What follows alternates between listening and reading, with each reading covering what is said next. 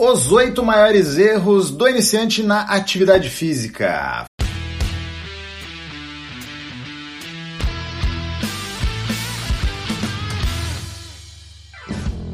Fala pessoal, aqui é Karen Hills. E eu sou o Rodrigo Constantino. E esse é mais um episódio do Conexão Saúde Performance, o podcast que estreita caminhos entre a sua saúde e a sua performance. Então, os iniciantes estão por aí, estão fazendo atividade física, estão começando a fazer exercício físico em vários lugares, né? E é muito comum cometerem erros, né? Faz parte do, do caminho, né, Rodrigo? Isso, isso. E é normal errar, isso é normal. Mas o que a gente tem que estar sempre ligado é que a gente quer errar o mínimo possível durante a nossa jornada, para que dessa forma a gente consiga então alcançar os maiores e melhores resultados. E para isso a gente trouxe aqui uma listinha com oito erros que a gente elencou aqui que são bem comuns e até para alertar vocês, né? Então vamos ao primeiro aqui: investir numa modalidade que você não gosta. Isso acaba acontecendo muito por influência.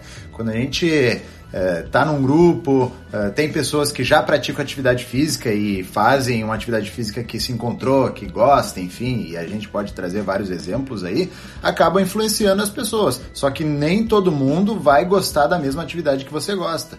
Então, investir numa modalidade que tu não gosta pode é, ser algo penoso, né? Algo que uh, vai fazer com que tu desista mais fácil e não tenha um progresso dentro daquela atividade que tu escolheu, né? Então, invista em algo que tu realmente goste, que tu se assemelhe, que te dê prazer.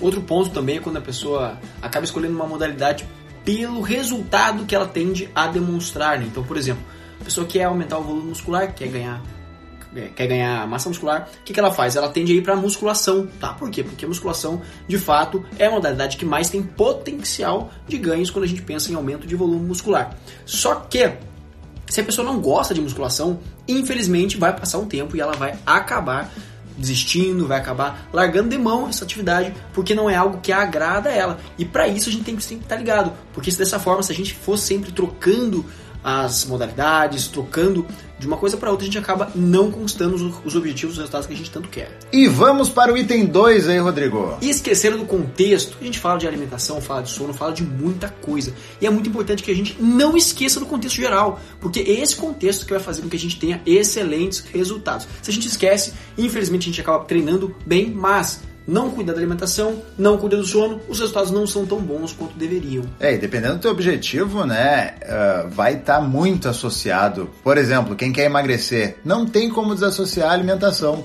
do treino. Então, tu vai, se tu não tiver uma alimentação adequada, tu vai treinar, vai remar, vai sofrer, mas os teus resultados não vão ser uh, totais assim, não vão, vão ser proporcionais àquilo que tu vem fazendo. Se tu conseguir encaixar todo o contexto, sendo alimentação, descanso, treino, enfim, e daí entra o sono também, tu vai ter um, um, resultado total. Agora, se tu faz uma parte só, tu vai ter um resultado parcial, né, do, uh, perante os teus objetivos.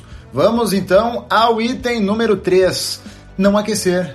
Não aquecer parece bobo, né, mas é, agora que a gente está passando aí pelo inverno, ele se torna bem importante, porque se tu, por exemplo, tá lá na tua fichinha de treino que tu vai fazer supino com uh, 50 quilos, e daí tu chega frio, friozão lá, tira o casaco, vai treinar e já bota aquilo que quando tu treina acaba sendo uma série puxada. A chance de tu te machucar é maior, né? Porque o teu músculo não tá preparado, teu corpo não tá preparado, ele tá ali paradinho e tu vai lá e chega e incomoda ele com a carga que tu deveria ter preparado, deveria ter aquecido, quer seja feito uma, uma mobilidade, feito um aquecimento específico, enfim, para daí chegar naquela carga. Então, não aquecer é um erro bem comum que acontece por aí. Uma coisa que eu sempre falo é o seguinte: aquecer não é negociável. Por que, não é negociável? Porque é o seguinte: se a gente tem que negociar o aquecimento, se a gente pensa em não fazê-lo, pode acontecer igual o Karen falou. A gente pode se machucar com mais facilidade.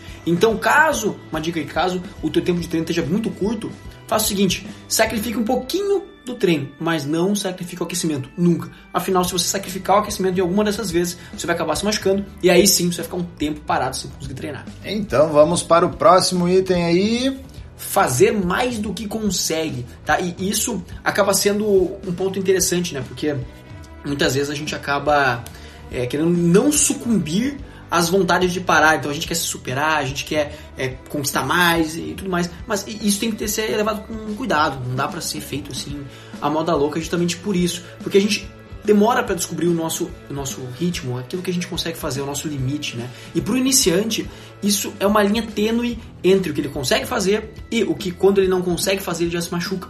Por isso é importante a gente manter sempre essa situação sempre em pauta. A gente acabar não realizando muito mais do que a gente consegue, principalmente quando a gente é iniciante, porque isso pode acabar sobrepujando todas as recuperações e tudo mais, e a gente acaba se machucando. Isso acontece bastante com o pessoal que pega treino aleatório aí, ou, ou pelo menos quer, quer começar é, impressionando, enfim, então coloca muito mais do que consegue e muitas vezes pode se machucar, pode retardar aquele aquele objetivo que tu almejava ali, então pega um treino da internet aí do Rony Coleman, e sendo que tu tá recém começando, então tu vai extrapolar aquilo que realmente teu corpo tá pedindo, né? Então, é um, um, dos princípios que a gente sempre trabalha é, é, da progressão, né, de cargas, então nosso corpo tem que ter um progresso desde os padrões de movimento aí até as cargas, né? Vamos então ao próximo tópico aí, não mudar os estímulos. Não mudar os estímulos é um ponto aí que acaba acontecendo bastante. É bem comum chegar pra gente aí, né, Rodrigo? Pessoal que treina há bastante tempo e daí tu vai ver fez sempre a mesma coisa, só que tá de cara, tá chateado porque não tá tendo resultados, eh, não tá conseguindo ter mais resultados. E como que a gente vai ter um resultado diferente se a gente faz sempre a mesma coisa, né? Não bate, não bate a ficha, né, Rodrigo? Isso, a ideia é que a gente varie os estímulos para a gente conseguir dar mais subsídio para o corpo, para ele conseguir se adaptar a novas situações, já que todos os estímulos causam a adaptação. O que a gente quer é fazer com que essas adaptações vão ao encontro do nosso objetivo. Por isso a gente tem que mudar os estímulos, por mais que não sejam totalmente mutáveis, assim, a gente vai pegar e tá fazendo, sei lá, é, treinamento de força e do nada a gente interrompe o treinamento e vai fazer corrida, por exemplo, algo mais aeróbico, não, não, faz sentido isso. Mas o que a gente quer é mudar os estímulos. Por exemplo, eu faço X exercícios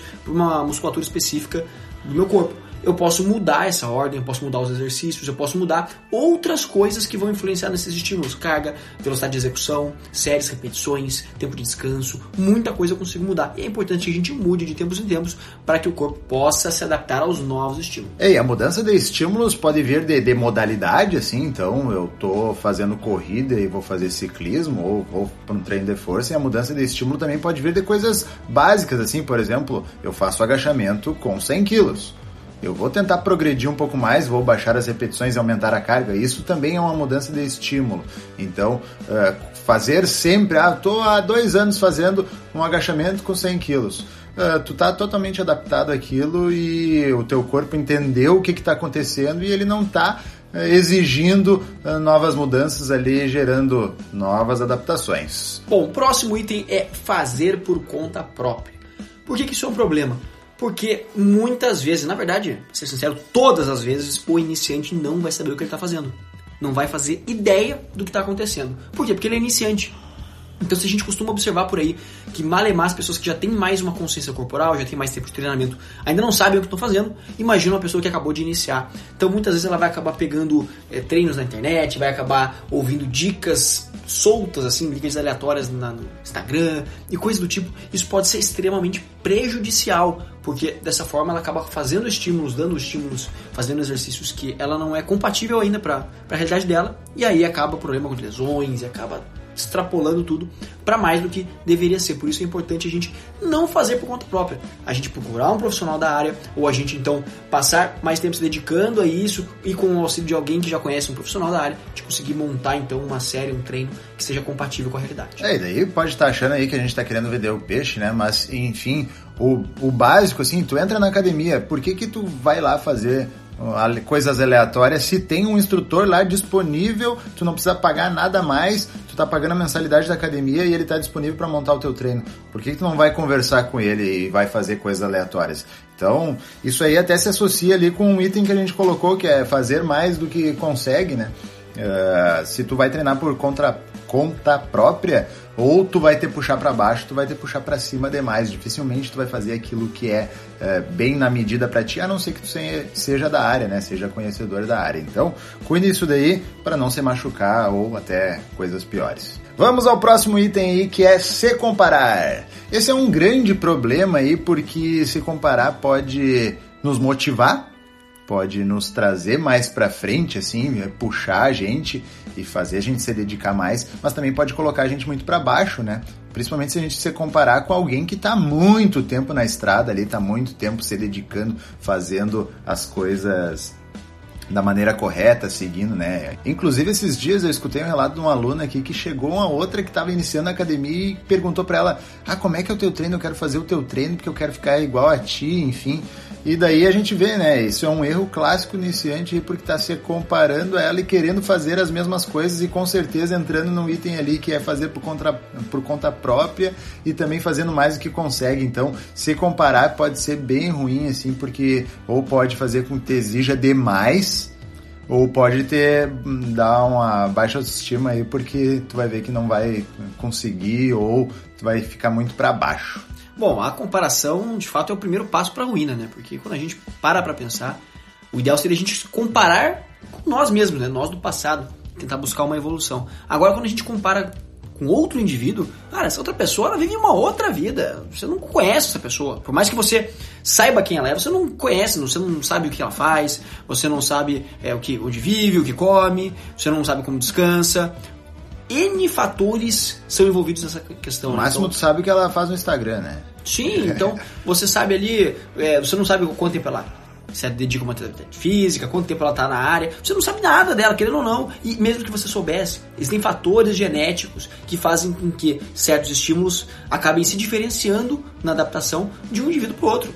Entendeu? Então não há nada de errado em você é, se comparar apenas com você, você tentar evoluir apenas a tua pessoa, sabe? Sem ficar se comparando, ficar olhando foto de outras pessoas, ficar sempre nessa busca por coisas que talvez sejam inalcançáveis, sabe?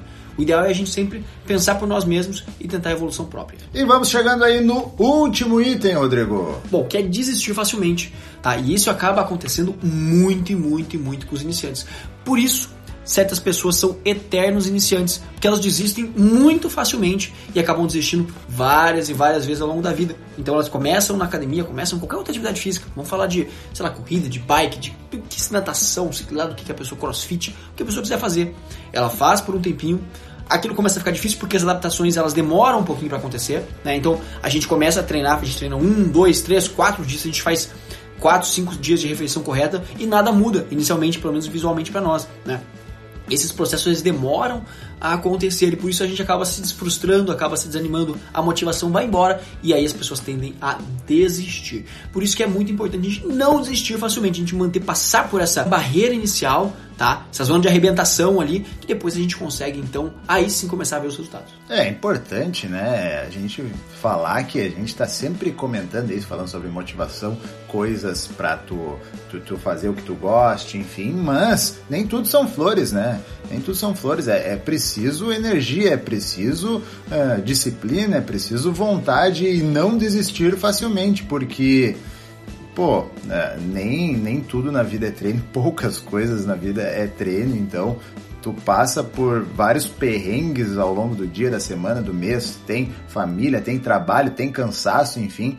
Então tudo vem para ter desestimular, para ter puxar para ficar em casa, para ter puxar para descansar. Então, se tu for desistir facilmente ou se tu for pensar nessas coisas aí, com certeza tu vai uh, tu vai ter um pontinho a mais para desistir. E se tu desistir, tu sabe que daí tu não vai estar tá indo em direção àquilo que tu almeja, quer seja uh, coisas relacionadas à saúde ou coisas relacionadas à estética aí que a gente já comentou que está bem interligado.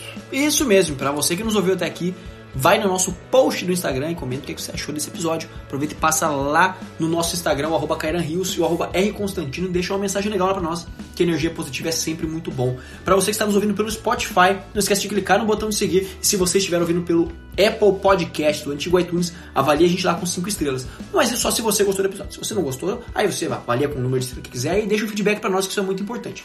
E se você conhece alguém que está iniciando na atividade física, está iniciando os treinamentos agora, aproveita e manda esse podcast para pessoa para que ela não possa não cometer esses oito erros que a gente falou aqui o programa todo. E aproveita e ajuda a gente a espalhar esse conhecimento por aí. Esse foi mais um podcast do Conexão Saúde Performance, o podcast que estreita caminhos entre a sua saúde e a sua performance. Até a próxima. Valeu!